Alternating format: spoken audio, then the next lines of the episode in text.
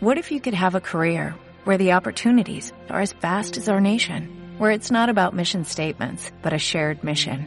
At U.S. Customs and Border Protection, we go beyond to protect more than borders, from ship to shore, air to ground, cities to local communities. CBP agents and officers are keeping people safe.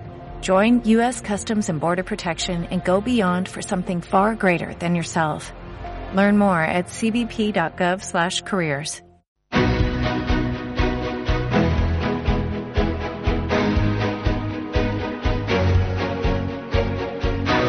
En Capital Intereconomía, Consultorio de Fondos. Bueno, tengo al otro lado del teléfono a Gabriel López, que es director general de Inverdif Asesores EAFI. Gabriel, ¿qué tal? Muy buenos días. Buenos días, Susana. Bueno, has visto que bien nos lo pasamos aquí. Hablamos de fondos, pero hablamos también de pensiones y de esperanza de vida. Oye, para cobrar una pensión y para ahorrar para la jubilación y aportar hay que, hay que vivir, ¿no? Hay que disfrutar. Bueno, pues seguimos el modelo japonés en que buscamos un propósito en la vida y te escuchamos porque estamos pendientes de nuestros ahorros, que son los que nos van a dar la felicidad. Cuando vivamos esos 90 años pues bienvenida sea tu llamada y, tu programa. Mm, eh, oye, eh, por focalizarnos en el tema financiero, planes de pensiones, eh, fondos de inversión, antes Paloma nos traía un reportaje hablando de la crisis del coronavirus y sobre todo qué ha pasado en otras ocasiones con el Zika, con el ébola, con el SARS, cómo reaccionaron las bolsas. ¿Tú estás cambiando las carteras o sí, realizando cambios en las carteras de tus clientes, reduciendo eh, peso en emergentes o reduciendo riesgo por el tema del coronavirus?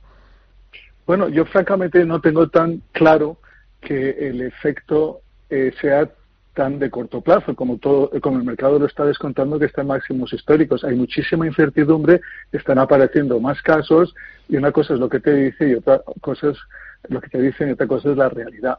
Mejor dicho, que nos vamos a asustar y después el efecto, ¿no? Porque hay una detracción de la demanda, lo, ha dicho antes tu compañera, en el petróleo, en el consumo, pues eso va a tener efectos y todos estamos reduciendo el crecimiento económico que es la base pues de, las inversiones, crecimiento económico y crecimiento empresarial. Eh, yo sí que eh, mantengo mis carteras, pero sí que busco oportunidades cuando se presentan. Un 8% de bajada en el mercado chino, sabiendo que va a crecer, pues si no sé si se baja el crecimiento 5,7 a 5, pero que en el largo plazo es un país con un crecimiento por encima de la media por los millennials, por los jóvenes y por muchos temas, pues sí que creo que es una oportunidad ahora de invertir en, sobre todo en China, ¿no? Y hacerlo a través de qué gestoras, qué fondos de inversión crees que serían interesantes. A mí eh, hay un fondo que me encanta. Eh, evidentemente tienes que buscar las mejores gestoras que te han eh, probado históricamente que son buenos gestores. Desafortunadamente no es el caso aquí en España. Todo nos falta un poco de histórico, un poco de, que hayan demostrado en, muchos años que lo hacen bien. Entonces las gestoras internacionales que lo llevan haciendo durante generaciones pues son muy buenas. En este caso JP Morgan, pues es uno de los principales bancos de inversión eh, eh, americanos y que están presentes en el mundo entero, tienen una unidad que, que, analiza empresas y que da servicios en China y tienen un fondo que es el Global China Opportunities, que tiene cinco estrellas, que te está dando rendimiento de media del 15% anual y evidentemente con volatilidad. Hay subidas y bajadas. El año pasado subió 55%, el año antepasado bajó un 33% tienes que vivir estos vaivenes, pero siempre tienes que mirar el largo plazo. Mm, em, en, eh, en, emergentes, y en renta fija quiero entrar en lugar de en renta variable, ¿qué opciones me das? ¿Qué tipo de renta fija, qué tipo de gestoras y fondos son buenos? Bueno, yo creo que, que, estamos hablando mucho de los emergentes.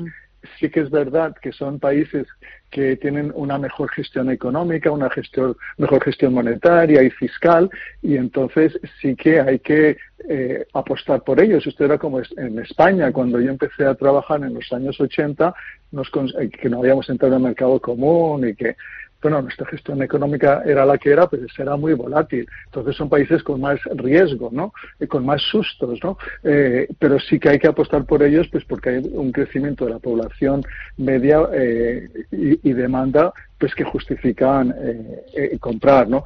Entonces, los mejores países ahora que, te están demostrando que lo están haciendo bien, pues México, Indonesia, eh, Sudáfrica, Turquía también, a pesar de lo que se diga, Rusia, pues sí que son países que, que lo están que están haciendo una buena gestión económica, buena gestión fiscal y comprar eh, deuda de estos países, deuda pública, que está dando pues, entre el 5 y el 10, eh, deuda de las empresas, de las mejores empresas que están presentes. Eh, por ejemplo, hay una empresa que alquila coches en Brasil, que es una excelente inversión. pues sí que vale la pena, pero tampoco hay que poner más del 20 o 25% de una cartera en los mercados emergentes. Mm, si queremos invertir en renta variable de países desarrollados, mejor Estados Unidos que Europa, a pesar de las altas valoraciones?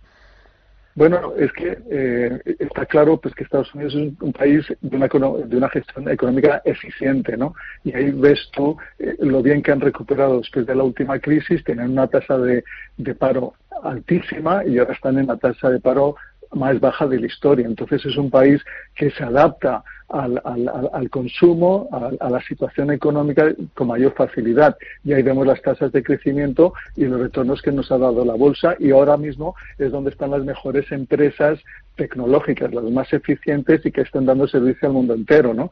Amazon, Microsoft, eh, Google. Eh, y entonces sí hay que meterse en Estados Unidos. Si te fijas un poquito en todos los mejores fondos de inversión que invierten en el mundo, casi todos ¿no? tienen entre alrededor del 50% de sus inversiones en, Estados Unidos y alrededor del 10-15% en, en las empresas tecnológicas. Em, dame eh, un par de fondos de inversión que sean interesantes para renta variable europea y otro par de ellos que sean interesantes para renta variable americana. Bueno, para la renta variable europea eh, voy a tener cuidado porque está todo el mundo fijándome, pero eh, BlackRock tiene eh, un, fondo con un gestor excelente que se llama European Opportunities que lo está demostrando que lo está haciendo muy bien. JP Morgan tiene un fondo que es el European Technologies, que ya más de una vez he hablado de él, que es invertir en las empresas tecnológicas europeas. Las empresas tecnológicas europeas tienen muy buenos márgenes, muy buen crecimiento y lo mejor de todo es que tienen poca deuda.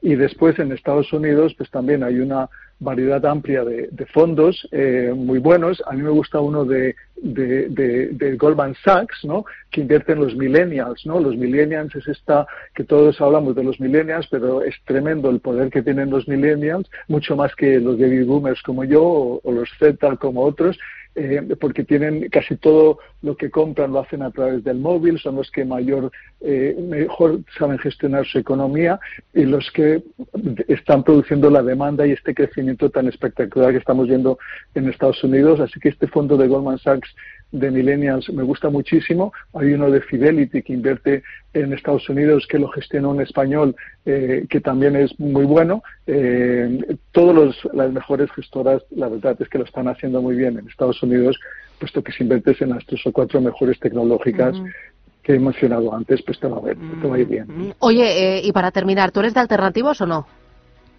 Yo sí, la verdad es que los alternativos son eh, es muy importante porque no vas a tener siempre todos eh, tus inversiones en la misma cesta, no tienes que diversificar porque cuando una cosa va muy bien la otra va muy mal y así viceversa. Entonces los alternativos qué es lo que te hacen, te diversifican la cartera y reducen tu riesgo puesto que eh, descorrelacionan, ¿no?